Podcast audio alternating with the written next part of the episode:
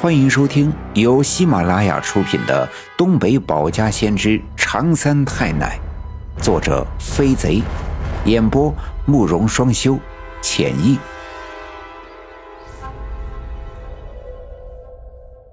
第二百七十五章：请神难跳大神失败，火灾起睡梦中救人。我学着奶奶的样子跳大神请老仙儿，但我只吟唱了几句，敲了三下太平鼓，外面就刮起了狂风。这阵风来得突然，刮得猛烈，但却在一瞬间又停住了。外面一片寂静，难道是老仙真的被我请来了？可怎么又没了动静？于是。我又试探着敲了几下，念了一阵子的口诀，外面仍旧是一点动静都没有。全家人也都很紧张，都屏住呼吸，大气都不敢喘。我有些急躁，便又敲了一阵鼓，吟唱了一阵子的口诀，但最终我发现这是徒劳的。折腾了半天，我感觉到浑身疲惫。把手里的太平鼓扔到了炕上，解开腰铃，爬到炕上，靠在行李卷上是闷气。虽然说我知道我奶奶离世之后，在常三太奶的仙山幻化了金身，得道成仙，这原本是一件好事，但实际上我却失去了和我奶奶朝夕相处的机会。四方煞的封印还需要我去镇守，那些虎视眈眈的妖邪还没能破解。虽然说我相信自己真的在前世是火神的儿子，今生面对这些呀是命里注定，但让我独自面对这些，总觉得十分的孤独无助。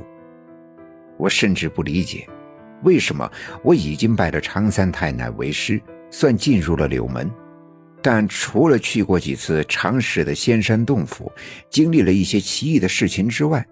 常三太奶却完全没有像我想象中的那样教给我一些道法仙术，而如今，我除了能看到和听到一些凡人看不到、听不到的东西之外，好像完全感觉不到我与凡人的不同。这一直让我感觉到十分的苦恼，甚至我在百般无奈的时候，跳跳大神、请请老仙儿都请不来。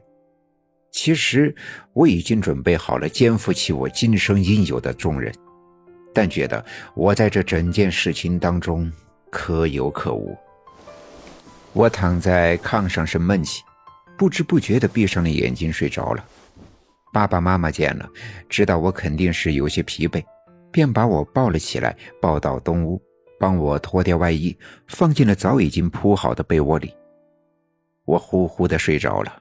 发出了轻微的鼾声，看着我的样子，我妈妈不禁十分的心疼，但却不知道该怎样才能帮得上我的忙。不知道睡了多久，我恍恍惚惚的做了个梦，梦到整个村部着了一场大火，烧毁了村部的那几间房子，就连村部外面的门房都没能幸免，火势特别的大。即便是在梦里，我似乎都能感觉到炙烤的灼痛。我还梦到我就在火场的附近，我想救火，但火势太大，却无能为力。正在万分着急的时候，我透过火光看到了我老爷在火焰里挣扎，便顾不得一切，一下子冲了进去，拉起我老爷就往外跑。突然听到我家屋子里的墙上的挂钟叮叮当当的敲了三下，我一下子从梦里惊醒，猛地坐起身来，借着从窗子里照射进来的月光，我看了看墙上的挂钟，刚才果然是他在响，现在才是凌晨三点。我的妈妈也被我这一下子惊醒，赶紧也坐起身来，问我这是咋了，是不是做梦了？我点点头，的确，刚才只是一场梦。妈妈抱起我，搂进她的被窝，并轻轻地拍着我的后背。我刚要躺下继续睡，突然想起了什么，不好！我喊了一声，迅速的从我妈妈的被窝里钻了出来，伸手去摇晃正在熟睡的爸爸。爸爸，爸，快起来！不好了，不好了！我爸爸被我的喊声惊醒，赶紧坐起身来，问我到底发生了什么。我来不及多说，迅速的从被窝里钻出来，穿上鞋子，拿起放在炕梢的衣裤套在身上，一边往外跑，一边大声的说道：“着火了！我姥爷的加工厂着火了！快点，快去救火！”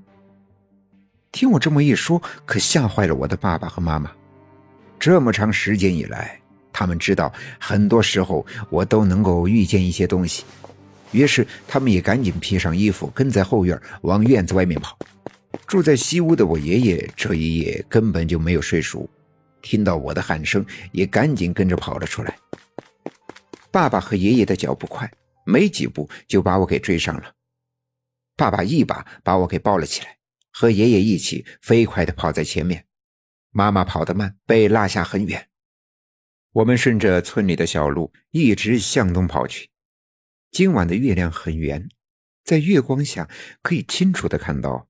东面的天空闪着通红的光，看来果然是村部的方向着火了。